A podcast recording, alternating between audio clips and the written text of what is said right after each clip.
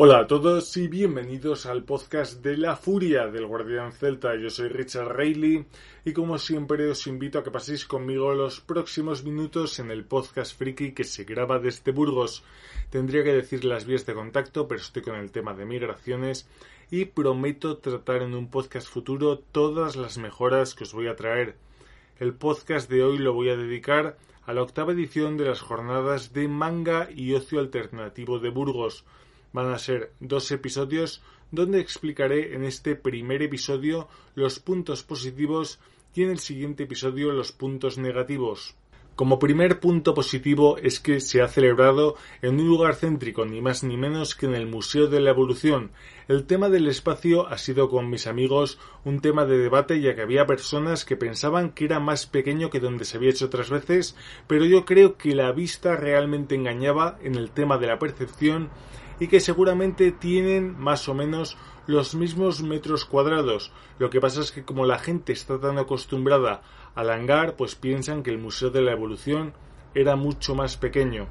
Con respecto al espacio, tengo que decir que van a celebrar la Japan Weekend en Burgos en septiembre y que no sé si voy a poder asistir.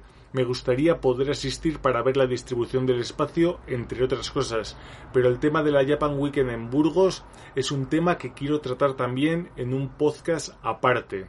Otro punto a favor este para mí es muy importante, es una crítica que he tenido desde hace años y que esta vez ACNIL la organización del evento me ha hecho caso y es que en el tema karaoke han puesto monitores. Para quien no sepa lo que es un monitor es el altavoz que sirve para que la persona que canta pueda escucharse a sí mismo para así poder cantar mejor.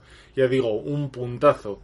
Y lo mejor del evento es que he estado junto con amigos, he visto a personas que no veía desde hace más o menos un año, pero que quiero un montón, ellos lo saben, y que sepáis que a lo largo de este año, si escucháis esto, vamos a pasarlo muchísimo mejor y vamos a compartir momentos inolvidables.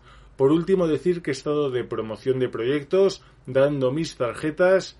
Estuve el sábado cuatro horas, el domingo otras cuatro y he dado en esas ocho horas unas 100 tarjetas y espero empezar a tener poco a poco más visitas y que tengamos más repercusión siendo así más otakus los que visitan la furia del guardián celta.